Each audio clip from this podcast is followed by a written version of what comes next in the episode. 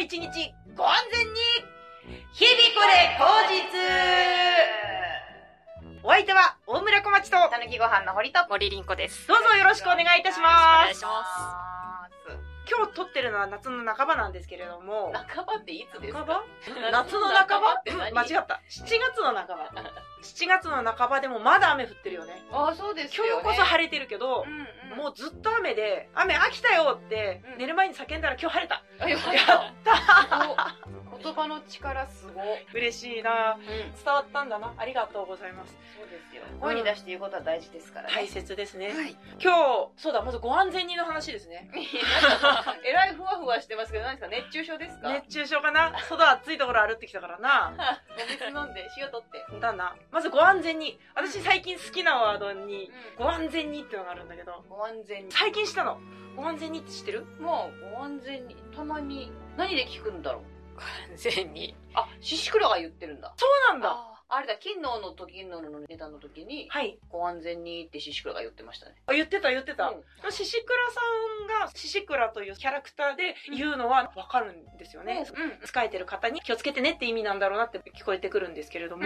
お世話になっていたアミーパークで先輩の水町隆夫さんという方が働いてる先が建物だったりイベントの立て付けだったりバラシだったりの大工さんのようなお仕事をはあされてたんですよツイッターなかなか更新されてなくて心配な方です1よ月末ねから更新されなくて心配さんですよはあはあ水町さんが大工さんの内容を主にした漫談をしてたことがあってネタの中でへえ挨拶して自己紹介してネタのスタートが「今日も一日ご安全に!」っておっしゃってたんですようんその時に初めて「今日も一日ご安全に」っていうワードを聞いて、うんその元気の良さとうん使い慣れ親しんでる雰囲気が結構笑っちゃったんですよね。うんまあ勢いあっていいことこれはでそれはそれで好きだなって思いながらもう月日は経ったんですけれども私勤務先が電話対応も入っててで昨日かな本当に昨日なんとか建設さんに電話をかけたら「ご安全になんとか建設です」って最初の出だし男の人が言ってきてあもしもしの代わりにそうそうそうそうそうそうそう。あ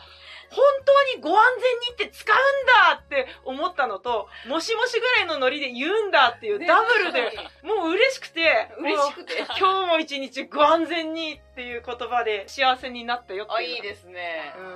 素晴らしいですよ今日も一日ご安全に、日々これ後日はスタートしたいと思います。お大事にど うぞということで、お便り来てます。はいありがとうございますありがとうございます。日々これネーム、森凛子さん、ダッチク TV 出演希望さん。内容いよいよ夏本番を迎えより一層ご流星のこととお喜び申し上げますご流星より一層反映してるねみたいなイメージだと思うけど質問なのですがお三方が集まって日々これ口実ライブ配信をやるに至った経緯を教えていただけないでしょうかかっこ過去回におっしゃってたらすみませんまたライブが始まった頃と今で印象が変わった部分などがあればお聞きしたいですぶしつけに失礼いたしました以上でございますええ教えるどうするやめとくでもちょうどいいご質問いただきましたちょうどいいというのそうがなんですよこのポッドキャスト音声を始めて、うんもうすぐ1年なんですあすごい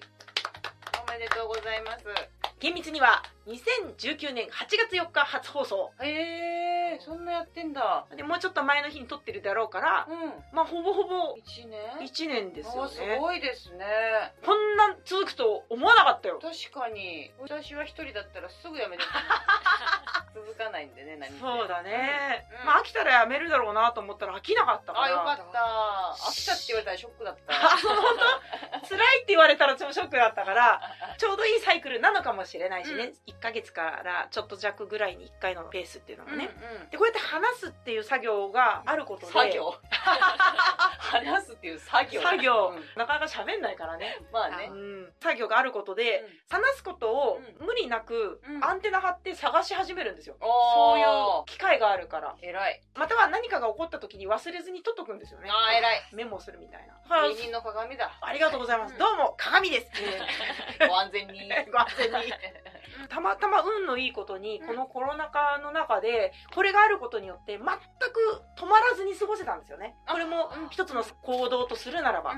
止まらずに過ごせたのはネットの力だったなっていうこ確とかにで本当に助かっておりますあねりがとうございますありがとうございますライブが始まった頃の経緯ということなんですけれども、うん前に言ったっけ、どっかで言ってるような言ってないようなですうんね打、ち上げで話した記憶はあるんだけ ど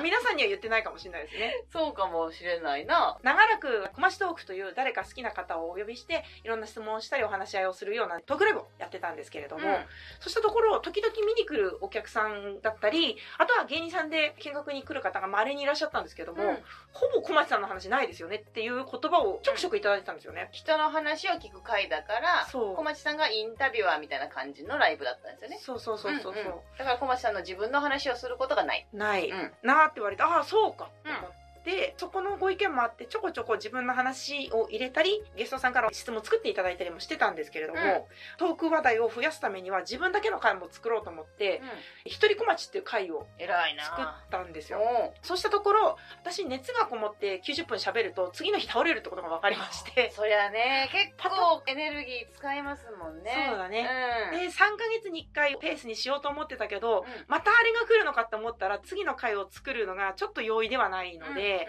定期的に話題が出せるためには3人とか4人とかでみんなが自分の話をする会があった方が楽だな定期的に同じサイクルでやるためには自分の負担を減らしてそういうのに特化した会が欲しいって思ったんですよね、そんなことを考えてた時に堀さんが普通に小町トークでいらしてくださった会うんがあ呼んでいただいたあいつでしょで2年くらい前2年ぐらい前かうなんそうだね、でその時に堀さんの話を聞いてたらもっと聞きたいっていう具合が非常に高かったんですよねうわ嬉しい、ちょっと似てるなとか、うん同じぐらいのテンションで遠慮せずにできるなとか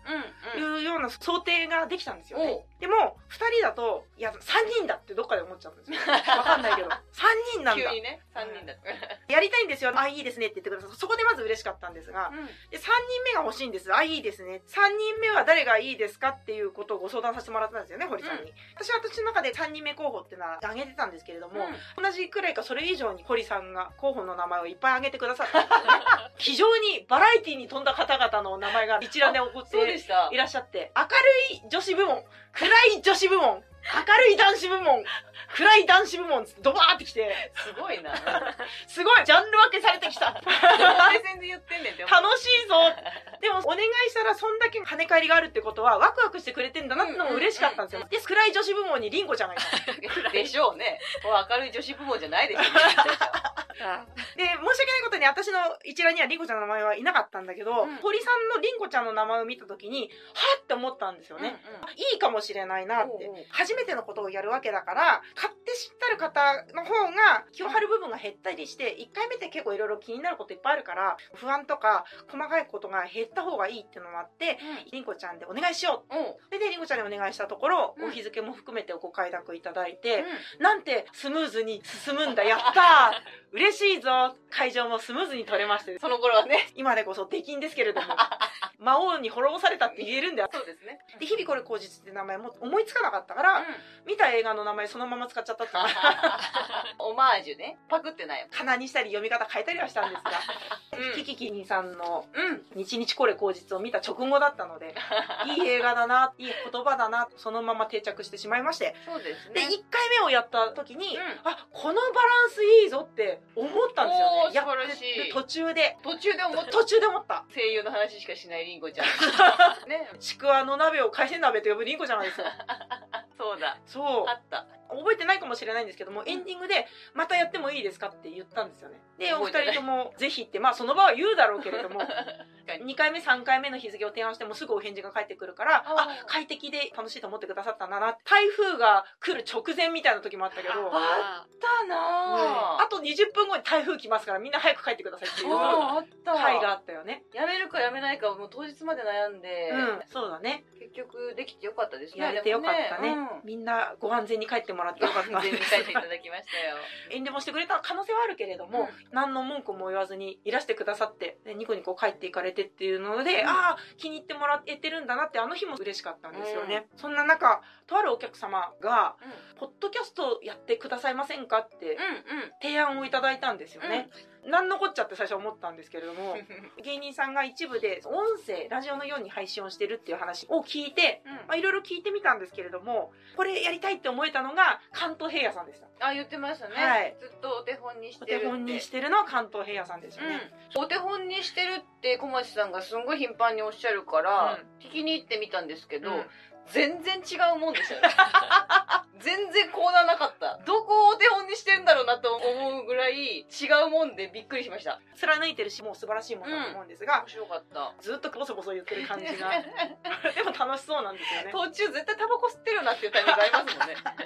おいいなと思いました一番最後に3人で「いってらっしゃい」のぶとい声でおっしゃるところも笑っちゃうんですよ ね通勤時間に聞いてるっていう想定なんでしょうねあの内容をね、うんうんそうですねうんうんちょうどいい尺ですもんね編集したり実際にブログに上げてる人はまた別の方がいらっしゃってダンボール松本さん、うんダンボール松本さんには都度相談はして、うん相談しながらやっと i- あいちゃん iTune に上げるところまで至ったのはダンボール松本さんのおかげだったんですけれどもあーあありりががととううごござざいいまました、うんうん何の話してたんだっけあ日々これ口実を始まるに至った経緯あそうだ数ある候補の中からりんこちゃんが抜擢されたってことですねそうですね、シンデレラシンデレラガールこの音声やるっていう話になった時にどういう印象を持たれましたか、私はあやりたいなっていう感じでしたもともとそういうのやりたかあっそうだたしラジオパーソナリティ発信だったもんねになりたかったんですうんうん本当はね、でシシクラとのコンテンツはかなりねいろいろありますけれども、うんまず女芸人さんに誘ってもらうってことは私はほぼなかっあたそのうだでったんだ単純に嬉しかったしいいなと思ってますあ嬉 しい Now よかったりんごちゃんはどうでしたか私はただただ楽しそうだな こりゃ幸せだ嬉しかったですとても楽しく過ごさせていただいておりますありがとうございます ちなみに小町さんの候補は誰だったんですかえっとね一人だけまだ覚えてるんだけど、うんつむぎむぎちゃんああと全部忘れちゃった、ーね、結局暗い女子枠だったんだどうだろうね ねえ麦ちゃん賢いから堀さんも賢だから、うん賢が揃った方が私ボケやすいなって思ったっていう ボケるっていうか賢い役やらなくていいなと思ったあーその進行役だったりなるほどそれはどうなのとかあれはどうなのとかっていうわざわざ掘り下げる役をやらなくても勝手にやってくれるだろうっていう想定があったんですなよ今度麦ちゃんこのトークでお願いしてて、うんで直後に亡くなっちゃったんだけど、うんまあ仕切り直しでいつかお願いできればと思ってるので、うんそんな感じですはいお便りありがとうございますありまがたとうございますお気軽にご投稿いただければと思いますお願いしますさあ次ここでりんごちゃんによるラッキー食材のコー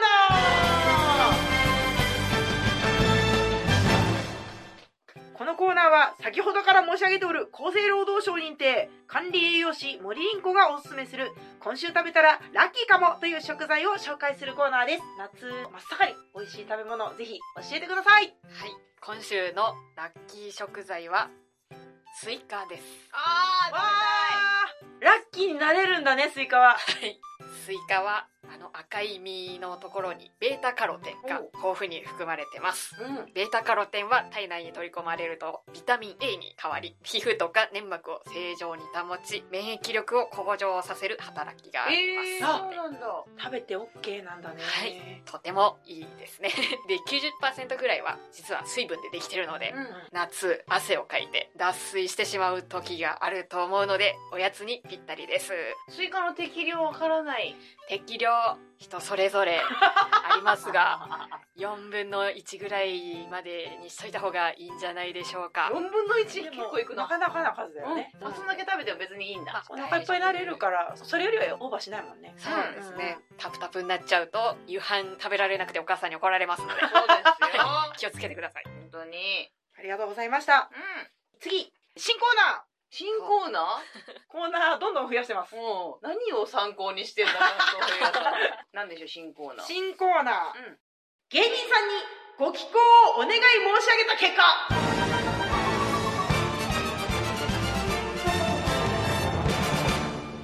長いえこれタイトルタ イトルイエーイタイトルだこのコーナーはうん堀さんに叱られたい人も凛子ちゃんに健康診断をされたい人もうお客様の投稿がほぼ皆無のた めんなんでよ、まあお一人ずついらしてくださって本当にありがとうございました、うん続かないんだ続かない、うんお客様からご依頼がないため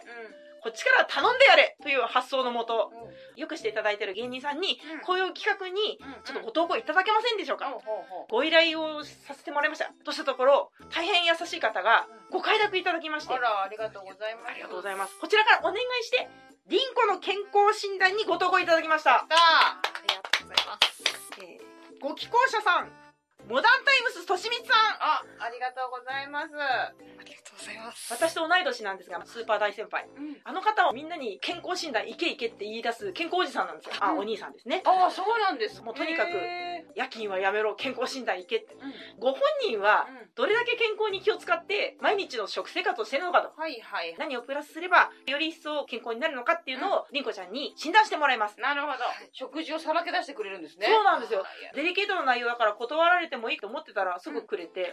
としさんありがとうございまあすり。がとうございます。はい。じゃあ、としさんの一日の食生活。朝9時半、ゆで太郎 C セット。ゆで太郎。かっこ、うどん、納豆ご飯、ネギ、卵。昼、13時半、100均そうめん、百均そうめん。サラダ、パン。サラダの中身はちょっと聞けなかった。夜、21時、クリア朝日4、5本むね。のみ。ええかっこ、たまにつまみで、キムチ、豆腐、ニンニク、ラーメン、納豆。以上、よろしくお願いいたします。すごということい。でした。この一覧りんこちゃんにお渡ししますので、食事が昼で終わってるよ。 21時は晩食ですもんね。ね。だからあの細い体が成り立ってるんですああかね。確かにね。すごい。より一層健康になるためにはどうしたらいいのかを教えていただきます。お願いします。はい。こんなすごい大先輩に物を申すようなことをするのは 大変申し訳なく思うんですけれども、今日は管理栄養士として言わせていただきます。そうね。まず、ゆで太郎 C セット、うどんと納豆ご飯、うどんとご飯、2個いりますか炭水化物ばっかり二個。セットだから内容変えられないよとかあるかもしれないんですけれども、うどんか納豆ご飯どっちかで良くないかなって思います。でゆで太郎をやめたらいいね。ご近所にゆで太郎しかないとか、そういうご事情もあるかもしれないので、モーニングセットっていうのがお得っていうのが罠ですね。社会が悪い。 社会が悪いです。 そして、ネギ、卵ということで、野菜は取った方がいいんじゃないかなと思います。野菜は1日 350g ぐらい取らないとって厚生労働省が言ってますので、多めに取る気持ちで食べてみたらいいかもしれないです。うどんにちょっとかかってるネギじゃ足りねえよと。ゆで太郎に野菜のメニュー見たことないから、よそで取るしかないんだね。そうですね。ゆで太郎をサブウェイにしてみた。全然違うじゃん。サブウェイ9時半からやってるか。朝からやってますやってるか。あとは、お昼、100均そうめん、サラダ、パンということなんですけれども、100均そうめん、パン、2個いりま すかうんうんもし、どちらかだと物足りないと思うのであれば、サラダの量を増やしてみるとか、お肉とか、うんうん。豆腐ですとか、ああ、豆腐ねちょ。っと、タンパク質源となる食材のおかずをプラスしてみたらいいんじゃないかなと思います。 100円ローソンだったら100円のサラダチキンもあるもんね。ああ、そうなんですね。うんうんいいですね。ううん。はい。そして、夜9時、クリア朝日4、5本。4、5本。 ということなんですけれども、うん。小町さんはロング缶を2本飲まれるということで、アスケンというアプリのお姉さんに怒られておりましたが、現在もう怒られております。まだやめてないんかい。普通のサイズでもやっぱ45本飲んでしまうと飲みすぎかなという心配がありますね毎日飲まれてるんでしょうか飲みすぎると何が心配になるの肝機能肝臓か。一番酔いやすい人はもう体調悪くなって飲めないけどもともとお酒に強い方でしたら気づかないでうん。どんどん飲んでしまうので45本飲んでるつもりだけど本当は8本とか飲んでる可能性もありますのでなるほどね。健康診断の引っかかるところないかなというでも健康診断おすすめされてるからめちゃめちゃ行ってらっしゃるでし言ょってらっねしゃるそうですすね。うんうん昼のサラダに健康への意識を感じますよね、うん。うんうんうんうん。この食生活だったら昼サラダなさそうじゃないですかなさそうめんパンやっぱサラダ入れてるところあたりがうん健康への志を感じますねそうですうね、ん、うんサラダって作るのめんどくさいし、わざわざ1個買わないといけないそこそこ高いしね。サラダを食事に取り入れるっていうハードルは高いんですがうんそこを乗り越えてらっしゃるので例えば朝も夜もサラダは食べるとかいかがでしょうか夜に炭水化物はないね。ニンニクラーメンはあるか。たまにたまニンニに。クラーメン夜食べるのが悪いとかではなく1回の食事で炭水化物を結構多めに取ってるのが血糖値が急激に上がっちゃうんじゃないかなってうんいう、うんうん。糖尿病とか気をつけていただけたらいいなと思います。じゃあ結論としてはダブルのタイミングの時はどっちかにしろ野菜を食えそう代わりにタンパク源を取りなさいとはい。はい申し訳ありませんで した。すごく。出しゃばりま した。どうかトシさんも怒らないで聞いてあげていただければ怒らないとは思うんですがトシさんはお体に気をつけて過ごしていただければと思います。ということでございましたトシさんどうもありがとうございましたありがとうございぜまひしたお願いいたします。そして、健康診断ご希望の芸人さんがいたら、私かりんこちゃんか堀さんにご提示いただければ、遠慮なく対応させていただきますので、お申し付けください。よろしくお願いします。お願いしおま願いす。します。次、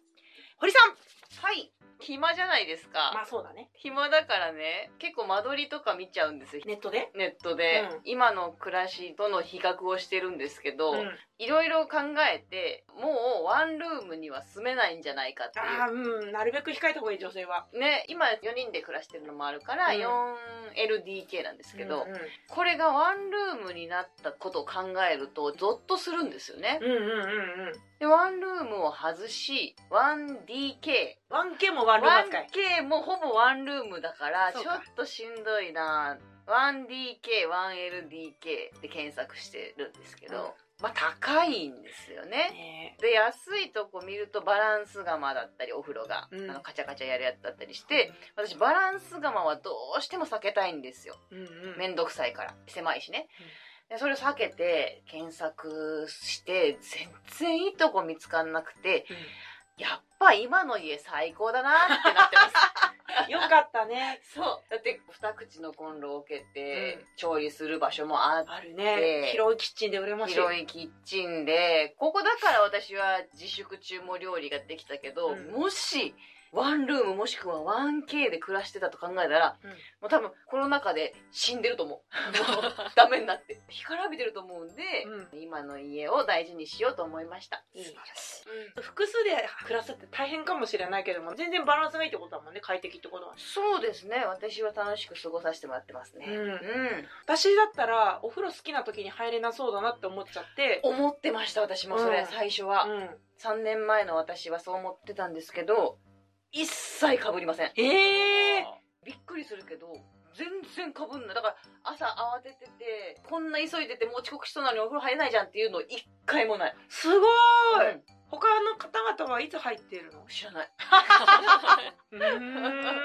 あ入ってるなって時に通り過ぎることはでもあるでしょでもたまにそう帰ってきた時にはあ入ってんなとかなんかしてる時にうん入ってんなっていうのはあるけど、うんでもその時は私入りたいタイミングじゃないから、うん一切イラッともしないし、うんそうなんですよへーすごいなと思ってバランス、うねん、すごいんですよすごいうん建物の建て付けも素晴らしいけれども、そのメンバーさんのバランスも恵まれてるってことですよねあそうですねきっとそういうことだ、んんんお互いに干渉せずがちょうどよくできてて、確かにで美味しいご飯が炊ける電気釜があって炊飯器ね炊飯器だ、羨ましいでそうなんですよ最高ですねすね大事にします綺麗に暮らそうと思って、いいだからね嬉しいありがとうはいっぱい言った方がいい、そうですね言霊大事ですからうんね、うんそういうような感じですはい次りんごちゃんはい。私はですね、時間があるといろんなことを考えてしまいまして、うん将来への不安を覚えるようになりまして、ああついに和道な人間になった将来近いうちに昆虫を食べる時代が来るってよく言うの聞きますか全くあ、本当ですか無印良品からコオロギせんべいが出たみたいなの。え知らないあ、本当ー、です。無印が出したんだそうです。うんえ今、コオロギが、コオロギじゃない。バッタがー、バッタ飛んでるよね大量発生して、ネパールあたりに来てるらしいんですけど、米とか小麦とか全部食べられちゃうから、これからは昆虫を食べる時代なんだみたいなことがよく言われてて、ええ果たして私はそれについていけるのだろうか。そこの悩み将来への不安ってそうです。シラス干しにうんちっちゃいイカとかエビとか入ってることあるじゃないですか。うんラッキーエビねそう、んあれラッキーエビって言いますよね。うんもしかして将来おひたしとかに入ってるアブラムシとかをラッキーアブラムシっていうようになるのかなって思って、 食料としてねはい、シラス干しのエビはちょっとあるあるみたいじゃないですか、うんうん嬉しいよねみたいな、うんでも私は果たして将来おひたしににアブラムシが入ってたらラッキーだよねっていうあるあるに心から共感できるのだろうか とできなさそうだなそれは 自分の感情に嘘をつきながらあるあるネタをやるのだろう かとちょっと不安になっておりますもうネタにする前提なんだねりんごちゃん食べ物で嫌いなもの何って言ったら虫って言うから食べ物でねそうそでも周りにあるもんねイナゴの佃煮ってあるけどもねうんあれ系が全部ダメっていう意味なんだろうなっていうことで見た目がダメなんだよね、見た目ですね、ううんん怖いです実家にあったことがあってうんタッパーに入ってたのがもうほんとそのままだったんで何を食べてるんだこの人たちはって思っちゃい ました家族に向かってまあそうだよなでもエビも同じなんだけどな そうだよねそうですよねカクカクして足いっぱいあってね硬くて味も似てるらしいですし、ええじゃあこれが普通とこちらが思いさえすればそう食糧難には至らないってことかそうですねそうですねインド産バッタフランス産バッタアメリ高カ産級バッタエスカルゴみたいなやつが出てくるそうだねエスカルゴのだってカタツムリだもんねそうそうだですねね、国産バッタ国産バッター国産バッタ高級国産バッターには馴い染んでいくしかないんだよね私は進む世の中に対し温故知新だと思うから別に昔のものを全部排除することが良しとは思わないけれども、流れに乗れないことほど愚かなことはないと思ってるのね例えばスマートフォンとかはい IT 機器とかに絶対乗っていった方がいいと思ってるから、同じことです虫を食べましょうというそういうこ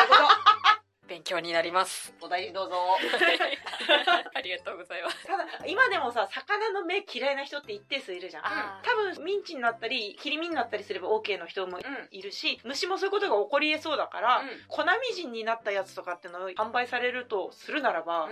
生きる道はあると思うあ買でっもた虫から身取りにくそうですよねもう粉砕してバッタハンバーグとかができるかもしれないおほほほほって言ってるそれはうまそうだになったこういうあーいや首振っどてうましたよそうでもないかバッタなんだなって思いなが ら一回食べれば多分大丈夫だと思いま す。そうだよねはい。バッタチップスはポテトチップスの形にしてパリパリする幸 幸せバッタ 幸せバッタ味せバッタ味確かに可愛いパッケージで売るんでしょうか。緑色かなまさにその無印良品のコオロギせんべいが粉にしたコオロギ。あへそうーなんだ猫出るらしいんで、 タンパク源ってことタンパク源らしいですね。あー新しい時代の幕開けかもしれないねそうですね。うわあ、頑張ります。頑張って三元養子なんだからそのうち厚生労働省にコオロギの要素出るかもしれないそうだよそうですね。真あん、中多分出ていると。もう出てるんだおそらく出てると思います。うんうんうんうんじゃあ次はい堀さんによる理系謎かけのコーナーこのコーナーは横浜国大工学部知能物理工学科卒業堀優子が理系に特化した謎かけを披露するちょっと賢くなれるコーナーですだいぶ分かりやすくはなってきたものの一発でバシッと決まりましたっていう謎かけを今日こそお願いしますはいフランスの挨拶とかけましてお坊さんのエネルギーと解きますその心は。ボンジュール決まりました優子ちゃん分か ったよフランス普通の挨拶はボンジュールが何か来るんだろうなって思った、うんでお坊さんのうんパワーか、お坊さんのエネルギエネルギー、ー、ボンジュールエネルギーの単位でジュールカロリーと変換できるもうそこが分かってない私がそれだジュールっていうのがエネルギーの単位でお坊さんのことをボンさんって言ったりするでしょうんうんうんだからボンジュール決まりましたジュール分かんなかったな私は逆で、ボンさんっていうのが浮かばなかっよたそっです。ちだ関西弁なのかしらボンさおん盆かなって思います。私もそれかなと思ったお盆も考えたんですけどお盆のカロリーって意味わかんないなと思そうって、だねお坊さんのエネルギーにしボンさんはこっちは使わないかもしれないですねたなるほど決まってません でした潔 い途中までの間は全部分かる言葉を使ってくださってたので、うんいい傾向ですねよそうでしょこれは改良の余地ありなのではい改良コースに入れていただいてわかりましたはいもう私ね今までやったやつ全部忘れてるから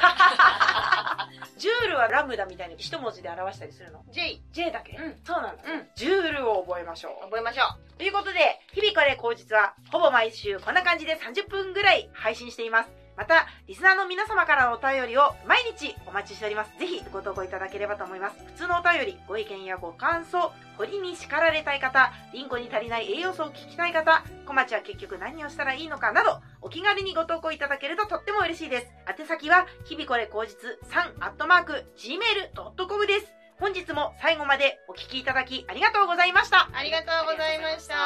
せーの今日もいい日でしたねまた来週ありがとうございます。ありがとうございました。